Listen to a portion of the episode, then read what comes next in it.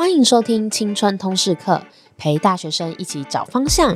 本节目由一零四人力银行企划制作。节目中我们会聊聊大学热门话题、生涯探索故事，访谈职人开箱工作真实面。记得订阅我们的节目，不错过最新上架资讯。Hello，我是 Phoebe，今天又是 Young Giver 企划的主题哦。Young Giver 是我们招募的职涯志工，有大学生，也有社会新鲜人。那他们从访纲的拟定到来宾邀约，一手包办。我们今天的共同主持人是小童，他曾经出现在 EP 三十八，教大家怎么如何的去聪明选租屋。我们欢迎小童。Hello，大家好，我是小童。那我现在是就读彰化师范大学特教系大四。梦不能只有想系列开张啦！你还在勇敢做梦，不勇敢行动吗？别怕，让青春通识课陪你一。一起勇敢面对，逐梦踏实，你并不孤单。哦，其实这个梦不能只有想这个系列，我们其实之前已经上架了两集，前面找了李白小姐，还有区块链的 Harry，那内容其实都很丰富，就包含数位游牧啊，还有区块链创业等等，大家也可以回去听听哦。那小童，你可以分享一下，你这次找了哪一位来宾？为什么想要找他来呢？嗯，我们这一集邀请到的是茜珊，那茜珊在他的 YouTube 上面已经上传很多跟职业转职啊，或者是科系。破除一些迷思，上面都会有各种与我们梦不能只有想这个主题，还有一些对应的一些呃内容内容。对对，所以我们觉得他在转职或者是找自己的人生方向这一部分有非常多的经验，那是我们可以让许多的听众一起去学习的。对对，因为我我觉得那个茜珊真的很特别的地方，是因为他其实一开始是毕业之后先到了台积电当工程师一年，可是之后发现他其实。喜欢音乐，喜欢表演，所以又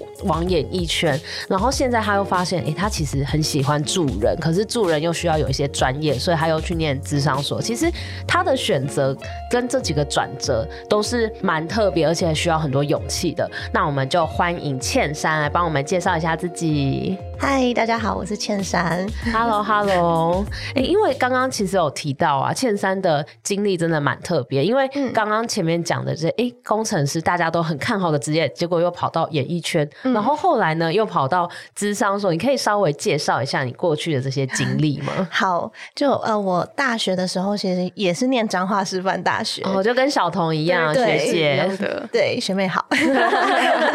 然后呃，其实我一直都是理工科系的。所以在大学的时候是念物理系，嗯，后来就是顺利进到交大去念电务所，嗯，然后再来就是直直的往上，就是到了台积电当研发工程师。哦，到这一段大家都觉得哎、欸、很合理啊，理对。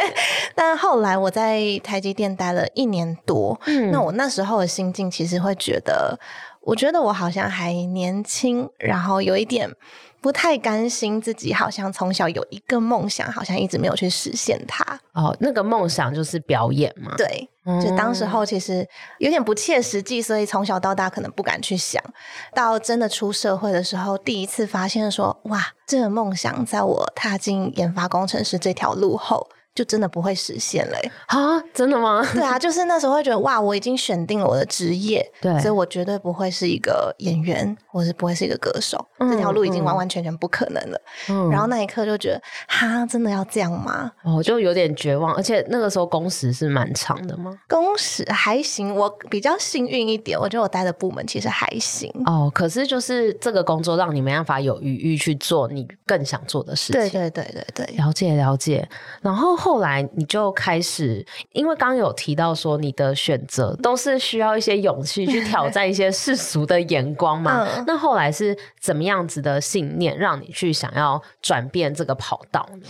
其实我觉得每一次提到这一段的时候，大家都会说：“哇，你好勇敢”或什么的。对。但是其实我会觉得，当时候的我只是做出我当时候我能做的选择。嗯，对，因为当时候我就觉得，如果我不离职，我可能永远都会有一个这个悬念，嗯、就到老的时候会想说，如果当时候我选择离职，我的人生会不会有所不一样？哦，对就你怕会后悔？对，嗯，嗯，我只希望我的人生是甘愿的。嗯，就未来想起来我的每一个决定，我都觉得啊，好啦，这是我心甘情愿自己这样选择，择你所爱。对，那在转换道路的过程中啊，有对于未来感到挫折的时刻或是事件吗？呃，其实很多啊，像是其实刚到台北的时候，其实当时候就是我从台积电离职，对，然后就从新竹，然后自己搬到台北。嗯，那当然第一关就是。父母 其实对于原生家庭，他们来说，他们也会觉得很担心。哦，对，因为你本来在一个好像高枕无忧的地方，你怎么跑去一个可能会挨饿受冻的地方？对对对对，所以他们其实也会很担心。嗯，所以一开始来台北的时候，当然在离职之前，我一定也是想好了一段路。对，就是肯定也是对未来有一些想象或一些接触。对，所以想象得到说，我离职之后，我要往哪个方向？我要去找什么样的经纪公司？什么什么？之类的，对对对。可是你还没有做下去之前，你永远想象不到真正的挑战是什么。对，所以刚到台北的时候，其实后来我有一段时间是比较没有明确的目标，嗯，所以我不太知道我应该要怎么去努力。嗯，有点是我很雄心壮志，对对对对对对，就是我很有很大的抱负，可是我不知道着力点在哪里。嗯，所以你第一件做的事是什么？我当时候因为我有认识的经纪公司，嗯，所以当时候就。朝演员这条路，嗯，然后就开始可能要去试镜啊什么。对，可是其实试镜这种东西，就是你试二十个也不一定会上一个啊。对，所以你还是要想办法养活自己。嗯嗯。对，然后或者是像是我还有去学音乐，对，然后认识一些音乐人，然后开始学可能弹吉他啊，或者是唱歌啊，cover 什么的。但后来你就发现，要做音乐这条路，你需要很多。钱、嗯、真的是没错，真的吗？小童，你也你也你有在学音乐吗？因为光是你要买乐器好了，就是已经一大笔钱。那你还想要后续去跟老师继续学习的话，嗯、然后练团啊，跟其他人一起都是一笔钱。哦，而且录音设备，如果你是不自己买，你到外面也是要租。对，哦，真的听起来那个成本蛮高的。对，然后你就会不知道你到底该怎么努力，你反而多了很多时间是空闲的，可是你不知道要怎么做。那后来是怎么解决这个问题呢？其实我觉得那段时间真的是蛮彷徨的。嗯，我还要再分享一个，就是当时候彷徨到，就是你可能会去找一些朋友嘛，音乐人的朋友啊，或者是演员的朋友等等。那他们可能在他们的那个圈子已经混了一段时间，嗯，所以他们可能比较知道他们想要什么，然后朝什么方向努力。对。然后我在跟他们聊天的过程当中，他们可能就会时不时的手机会响，嗯，就是他们就 line 很多，对，然后很。多工作这样啊，他们通常都是压力很大，然后就会说：“哦天哪，谁谁谁又在追杀我了？嗯嗯，哪个厂商，哪一个怎样的？”可是其实看在我眼里，我是觉得哇，好羡慕啊！什么？就是我的 line 为什么都不会想？哦，就是你你那时候闲到发慌，对，就是我不知道哦，我我也没有老板了嘛，所以我也没有同事，然后我根本不知道我该做什么啊。对，所以现在就是虽然有时候 line 真的还是很吵，就是反而会觉得说哇，其实要感谢。哦，对，因为一个讯息可能就是代表，哎，你有工作，对对对，有钱要进来，哇，又有人追杀我，好了，我要感恩这样。哎，那所以后来你就是在做音乐跟表演这段路啊，你后来有怎么去克服那个当时很迷惘，不知道要做什么，然后或是你有怎么样让你的讯息开始变多吗？其实我觉得那时候的彷徨还有一个点是，你会发现每一个人说的都不太一样。就是啊、oh. 呃，对于未来的想象，可能从小到大，或者是学生时期，都会有一个标准答案。哦，oh. 所以其实在我离职的时候，我也觉得，哦，我就是要往演艺圈，这好像是一个标准答案。对、嗯。可是当我一进来的时候，我却发现，哇塞，原来大家对于演艺圈的定义都不太一样。哦，oh, 真的吗？那到底哪个才是对的？其实你可以举个例子吗？就应该有什么不同的路线？嗯，像是我在当演员的时候，对，他会说。呃，演员就是一条直直的，就是就是演员，所以你不应该去唱歌，你不应该去当网红，你绝对不能开 YouTube 频道，哦、还绝对不能哦，就是类似这样子。他觉得你的定位就是个演员，哦、所以你不应该去做其他身份的事情。嗯嗯，这其实跟我一开始的想象其实蛮抵触的。嗯、对，但是演员这条路，如果我就有点是你要割舍全部，然后往演员前进。但往演员前进，就是像刚刚说的，你可能二十个试镜也不一定上得了一个。嗯嗯，对。然后他们就说，如果你缺钱，那你就去咖啡厅打工哦，所以是可以去咖啡厅打工，但是不可以开设自己的频道那些的。对对对，欸、他当时蛮特别的，当时候的经纪人是这样的想法。可是听起来就是你怎样都要想办法去养活你这个梦想。对，可是，在另外一个团体好了，可能我认识一些网红，他说你就赶快开频道啊，然后什么什么什么的啊，他们可能有另外一种想象。哦、那当时候其实我就会停在原地想说，哈，为什么大家说的都不一样？一样，那我应该往哪一个去走才是对的？嗯，嗯，那时候是这个部分也蛮彷徨的。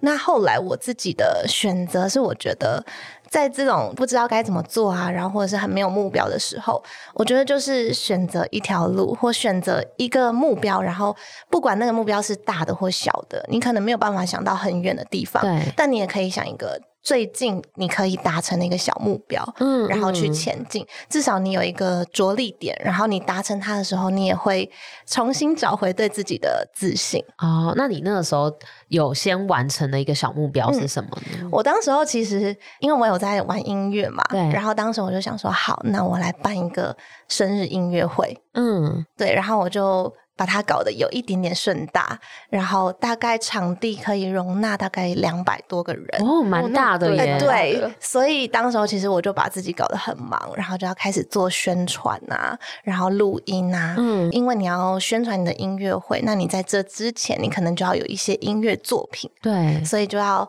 找人录，可能 cover。或是学创作，有一些作品的试出，嗯，然后还有音乐会本身的宣传嘛，海报啊，对，然后你就有一些形象照啊，然后还有文宣啊什么的，这全部这都是我一个人，哎，一个人真的 是，所以我那时候其实快发疯了，可是 就是也算是在短期内有一个这个目标，让我可以撑过那段彷徨的日子哦，因为你做的事情就开始有意义了，对，而且你很特别，你是先想出一个比较大的 event。然后再去想哦，那我要有作品，我要怎样？其实蛮蛮蛮有趣的，所以大概就忙了一季吧。那最后那个音乐会如何呢？嗯，还蛮成功的，哎、欸，很棒哎。所以那个影片也是在你 YouTube 频道看得到吗？嘿，有吗？好，那没事。我本来想说，如果有的话，可以就是放在资讯栏，大家可以去点。那已经那已经是一个回忆，你知道吗？没事没事，就是让你那个时候比较有事做，然后找到一个动力在。所以去的人都是。当时候其实就有开始经营社群，嗯，所以在可能念研究所啊，或者是在工作台积电的时候，就小有名气。哦，对，就是比较可能是朋友的朋友，嗯，或者是比较周遭的粉丝就有来，嗯，嗯，很棒哎，嗯。那我想问一下，就是我比较好奇的是，刚刚有说到，像可能父母会比较不理解为什么会做出从就是一个高薪的职业转，嗯，对对对。那我想问的是说，那你是怎么跟自己的父母就是去沟通这一件事情的，嗯，其实我觉得这可能要跟每一个人的个性，还有每个人原生家庭的相处方式有关。嗯嗯、那因为我自己本身就是一个比较能够忍耐的个性，所以通常只要我已经开口了，其实我父母就算会担心，但他可能心里也知道个八九分，就是哇，他可能还他不行了。对对对，他可能还是真的会这样子去做。这样嗯嗯，那我觉得其实。我完全可以理解父母的担忧，对，就今天如果是我的小孩，我也会这么的担心，嗯，因为原本就是一个完全不需要担心的职业，对，然后到现在可能他可能会受伤，我会心疼，对，所以我完全可以理解父母的感受，可是我也很谢谢他们理解我的感受，就是。如果他们没有让我去尝试这件事情的话，这可能会是我一辈子的遗憾。哦，对，所以好像也只能这么选择。了解。那因为其实很多大学生啊，嗯、可能也有很多。呃，在大人眼里不切实际的梦想，嗯、想要去尝试，比如说、嗯、呃，去就是当电竞选手啊，嗯、或者是呃，想要走就是当 YouTuber 啊，走自媒体等等。嗯、可能因为上一代的父母可能不是那么了解，所以会担心。嗯、那你有没有给他们一些建议？就是如果在他们想要就是放手去追梦的时候，要怎么跟父母沟通？嗯，我觉得这其实真的是蛮大的一个课题。嗯、那我觉得每一个人都要知道自己是一个。个体，所以父母可以给的其实就是建议，但是也不是说梦想就是最伟大的东西。嗯、我觉得这是每一个人的价值观，嗯、所以我觉得我也没有说一定要鼓励大家一定要去追求那个不切实际的梦，而是我觉得我要鼓励大家是做出选择的时候是不后悔的，嗯、然后是心甘情愿的。所以如果你自己的原生家庭的状况，你觉得他们好像没有办法接受，然后你觉得父母的期望其实摆在你的梦想之上的，那我觉得你选择父母的期望，其实也并不一定就是一个错。只要你未来是甘愿的，哦、那都 OK。哦，对。那我觉得，呃，要实现梦想或者是实践梦想，其实是一个很辛苦的过程。我觉得是要多方去考量的。不管你的梦想是电竞选手啊，或什么什么都可以。但是，呃，要更了解这个行业，然后在跨出之前，可以更接触过这个行业会更好。嗯嗯，哎、嗯欸，我觉得你刚刚分享的很好，因为其实这就是你自己内心一个价值观的排序。因为不一定每个人真的梦想是排最高。如果你真的比较在意你的家人，那可能他们的感受你要顾。可是如果你是一个把梦想放在很前面的人，嗯、那你可能就要想办法去说服父母，就是尊重你的价值观跟选择这样子、嗯。而且就是如果你是选择了梦想，那你的取舍下，或是你需要承担的后果，当然就是自己负责。对，然后还有父母给你的那些压力，嗯、你这你这些都是要去衡量，然后取舍的。嗯，真的，我觉得，嗯，嗯，就是很重要的，应该是说你要为你自己做出的选择负责任。对对，没有说都全让好的都让你拿。对对对，对，对，了解。那为什么会想要再经营自媒体呢？嗯，就是一开始离职，然后朝着那个演艺圈嘛。嗯、那后来就发现说，哇塞，演员好像对于当时候的我的那个年纪，好像并不是能够这样子去下赌注。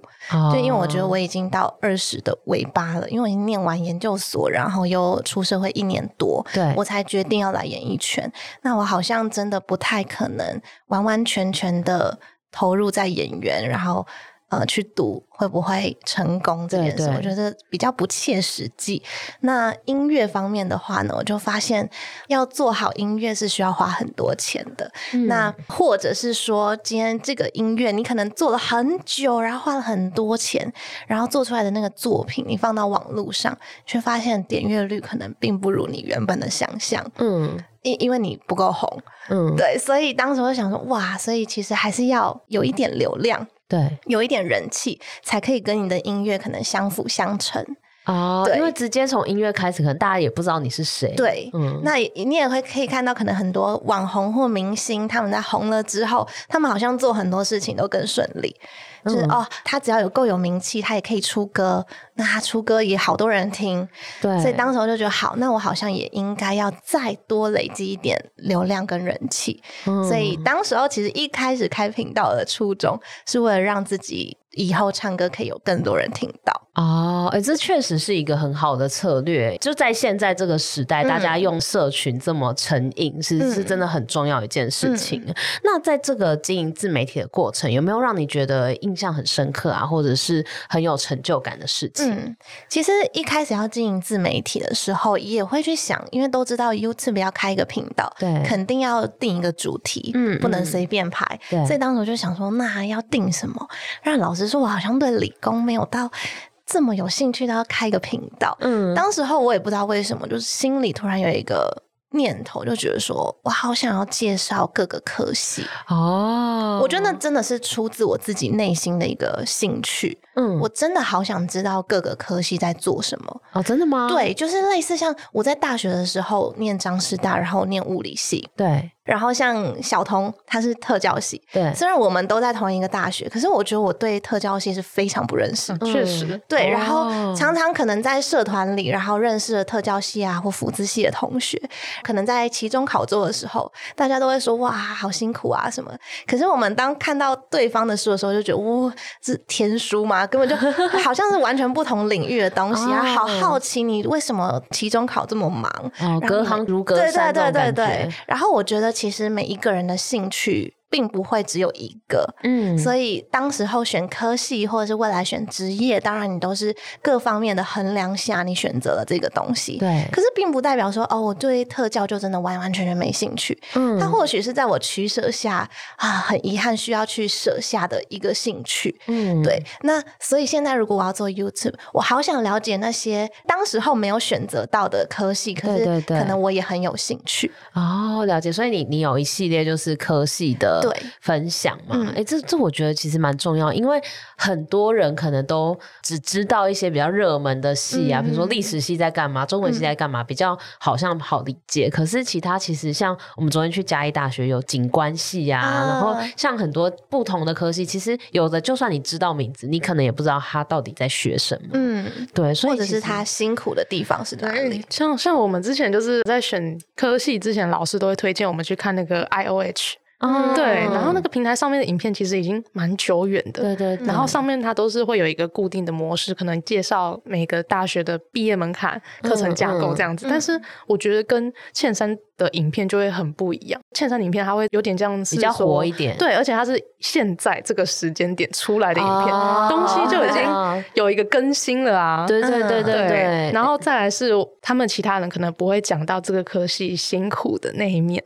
哦，可能都是比较光鲜亮丽，对，哦、那就会变成说这是我们不会知道的部分，哦、但是他都有在倩山都有在自己的影片之中，就是展现出这一面。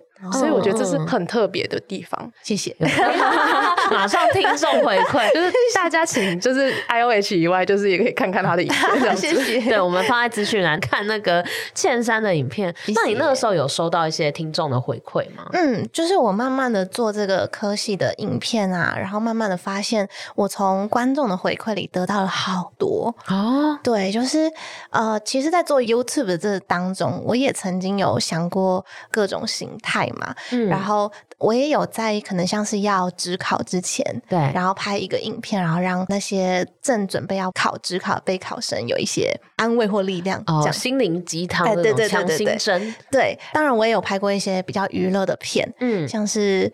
校园找正妹啊，流量嘛，对，流量密码，就是哦，只要挂正妹两个字，真的很好用，学起来，学起来。对，然后或者是像是我也曾经拍过，因为我自己曾经读过交大嘛，嗯，所以我知道清大跟交大之间有一个梅竹赛。啊，他们之间的情感比较对对对比较特殊，对比较特殊，对。然后我有拍过类似像这样的片，当然这些片的流量也都还蛮高的，对。可是后来我就渐渐的发现。这些流量高的影片，嗯，好像并不一定可以在我心中留下很深很深的印象，哦、反而那些在我心中一直跑不掉的，是那些可能流量没有到这么高，但是也蛮多人看了。然后这些人呢，反而是很认真的给予我很多回馈，不管是在留言区或者是私讯，哇，他们的留言真的都跟写作文一样，哦、真的、哦，对他们就会很认真的说，就是倩珊谢谢你啊，或者是倩珊我看了你的影片，我觉得我的经历是怎样怎样怎样怎样，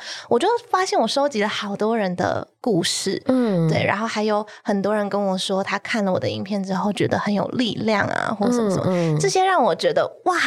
原来我有这份能力，嗯，对，原来我是可以让别人感受到力量的。哦，哎、欸，这确实，因为我自己在看茜山的影片的时候很真诚，因为他是就是真的是会把一些好的跟不好的，还有他的感受都如实的呈现出来，嗯、你就会觉得哇，这女生就是虽然说哎、欸，她经历了这些，可是她最后又会很勇敢的去做决定，所以看完会觉得很多正向的能量这样子。哦、谢谢，对对对，我相信你。听众一定也是有感受到那种感觉。嗯、那再来就是因为我们的听众也都是大学生嘛，那其实像你前面有提到你的求学的过程，其实也是呃有一些转折嘛。嗯、那你是如何去确定说你未来想要做什么？然后确定了方向之后，你又是怎么去累积自己的实力呢？因为像你的影片其实有提到，在张师大一开始考上张师大可能不如预期嘛，嗯、可是你后来还是往你原本预期的一个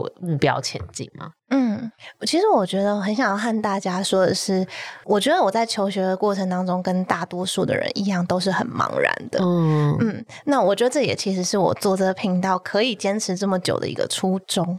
我觉得我在做频道，可能大家会觉得说，哇，我分享了我的经验给好多可能弟弟妹妹们，或者跟我一样茫然的年轻人们建议啊，或什么的。分享的想法之类，但其实对于我来说，我觉得那其实是有一种投射。哦，oh? 就是我会觉得说，其实我是在分享给过去的千山哦，oh. 对，因为我也曾经走过那段很茫然的路，在我大学的时候，大三的时候，大家都会开始想说未来的出路要往哪个方向，对，当时候大家其实也都是很茫然、很害怕，我也是，嗯，所以当时候的我，因为我是念师大嘛，所以我其实有修教育学程，对，我当时候有两条路，一条就。就是当老师，对，然后一条就是，哎、欸，其实我成绩好像还不错，还蛮有机会可以上交大的，嗯，对，这就是我原本的两条路。当时我其实很挣扎。两条路都是有所好有所不好的地方。如果当老师的话呢，好像就没有办法那么的功成名就或赚到这么这么多的钱。哦。但是老师这个职业其实很符合我的个人特质啊、哦，就是想要影响人、帮助人。对，就是其实身边很多人也都会跟我说，其实倩珊你真的蛮适合当老师的。嗯，嗯。因为我自己其实也是这么觉得，我其实是有这样想的。嗯。可是哇，那真的要放着。明明可以去交大而不去吗？嗯，就当头其实蛮挣扎的。然后你就会发现，其实你问身边的人也得不到一个正确答案。对，因为身边的人就是有人跟你说，我觉得你很适合当老师，但是也有一些教授会觉得说，你怎么可以浪费就是去交大的机会？哦，你明明可以上，对，嗯，工程师可以赚这么多钱，然后你为什么不去？这样，嗯，所以后来就发现，无问谁都不准。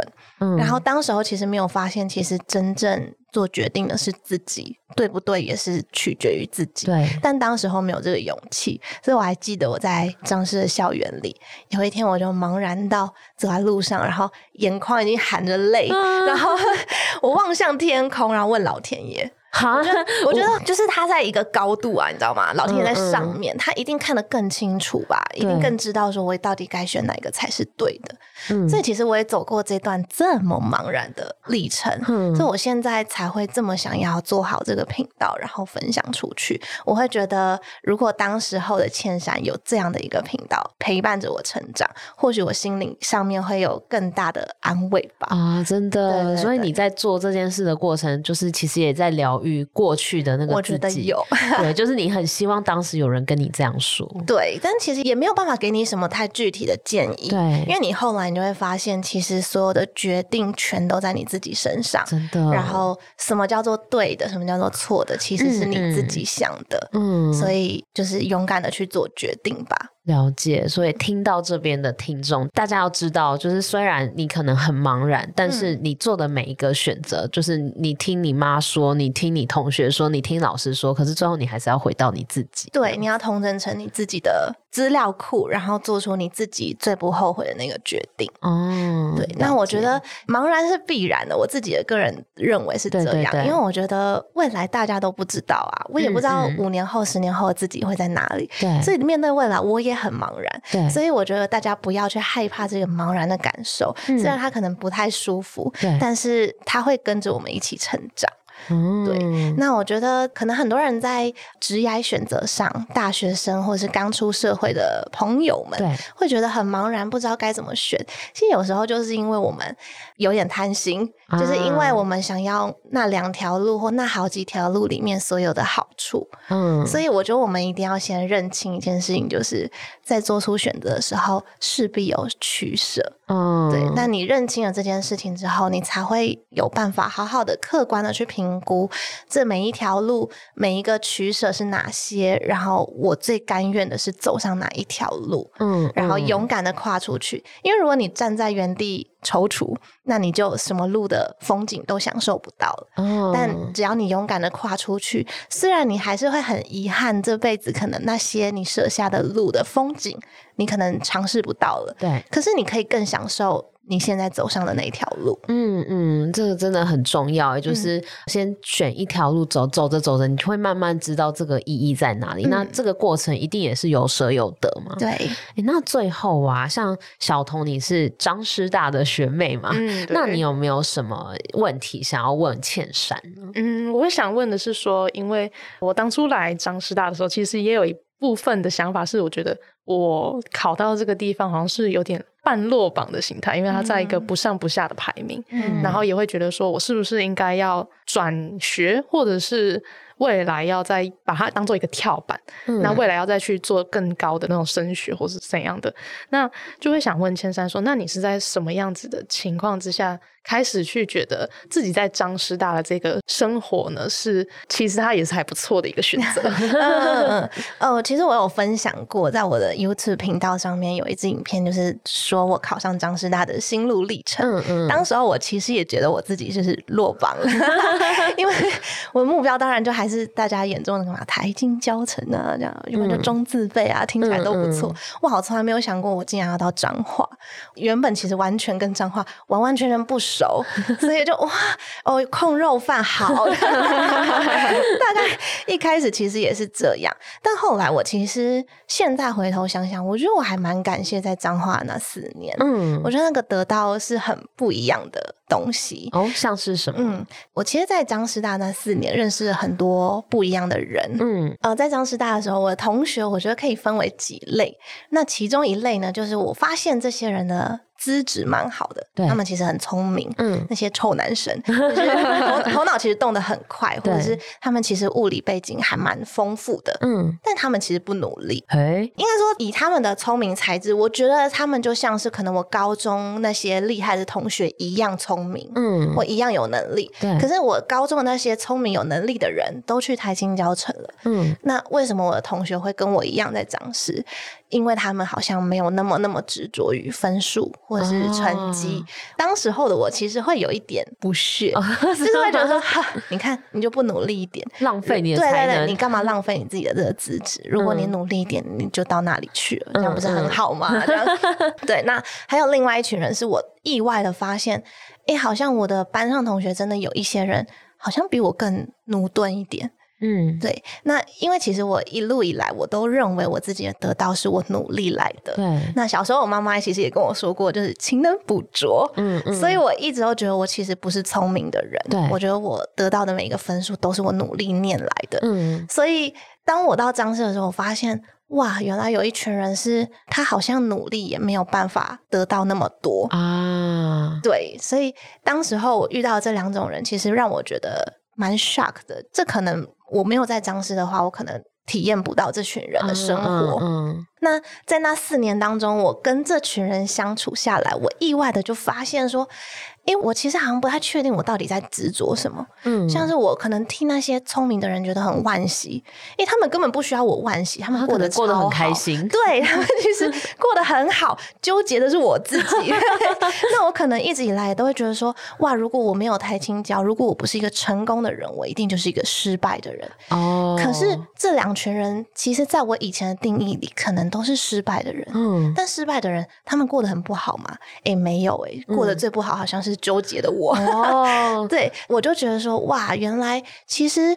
在这世界上的每一个人都有属于他的位置。对，那成不成功跟快不快乐，好像并不是完完全全的等号。对，而且那个功成名就可能也不是唯一解，因为有些人可能就不是追求那个。对，那他过得很安逸，他过得很好，虽然钱可能少一点，虽然在别人的眼光里他不是成功的，但那又如何？嗯嗯，所以这也会有影响你后来，就是你在待人处事上也有一些影响。嗯，我觉得有。虽然我后来可能 那。四年就是你知道启发不够多，所以我后来还是去了交大，还是去了交大，没错，我还是选择了功成名就这样。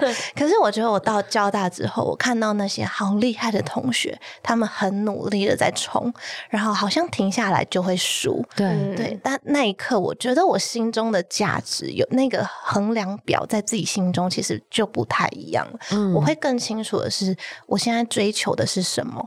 我努力是为了什么？如果那个东西其实并不是我这么想要，我有需要这么努力吗？啊，那就是一个更了解自己了。对，所以我其实还蛮想要和。更多听众们分享的是，如果你现在正在那个跑道上，对，其实很多就是名校的同学、台清交的同学，他们可能都很辛苦，然后压力很大，对，那一直都在这条跑道上，那他会觉得说，如果我不努力，我就输了，真的，因为厉害的人太多了，我停下来，别人就会超越我。那我想跟这些人说，就是真的辛苦了。然后就我们有时候其实停下来又怎么样？慢一点又怎么样？嗯、其实每一个人的人生都有自己的一条道路，并不一定说一定要直直的走向那个好像成功的那个终点站才会是好的。对对，对。哦，真的，因为我们去访问正大的同学，嗯、他们每一个都好焦虑哦，因为他们看到同学又辅又双，又什么学成，嗯、又参加商业竞赛什么，嗯、所以他们就觉得哦，自己不能输，自己要更强，然后就可能也不一定喜欢，但也去又辅又双，嗯、然后就弄得每个人都很焦虑，然后加上他们那边一直下雨，然后每个人都很忧郁。对，所以就我觉得刚刚那个建议真的很好，可是可能真的要体验到一些事情，才会发现说，哦，原来我还是得就是先听听我自己的声音，然后我这个步调其实不一定要这么的快，不一定都要跟人家一样。嗯，我觉得要上进，然后为了自己想要的东西，当然需要努力的去抓。但是我觉得很多人可能会在这个竞赛当中慢慢的迷失他到底为什么去抓。嗯，对，所以我觉得适时的停下脚步，然后重整自己的心态是。是比较好的，真的很重要。嗯，那我们今天很高兴可以邀请到倩珊跟我们一起聊聊。其实收获真的很多，因为我觉得大学生就尤其大大三、大四这个阶段，又会是更迷惘的时期，会怀疑自己的定位，然后也会想想说，那我未来到底要做什么？也很容易受到同才啊、家人的影响。嗯，所以其实听完这集啊，你就可以试着就是去思考一下，你自己在意的到底是什么？那你要往哪里去努力？那也希望大家都可以在找方向的过程中可以有所收获。那也可以去收听一零四青春同时课其他的内容，还有去看一下倩珊的频道哦。那我们下周见，拜拜，拜拜。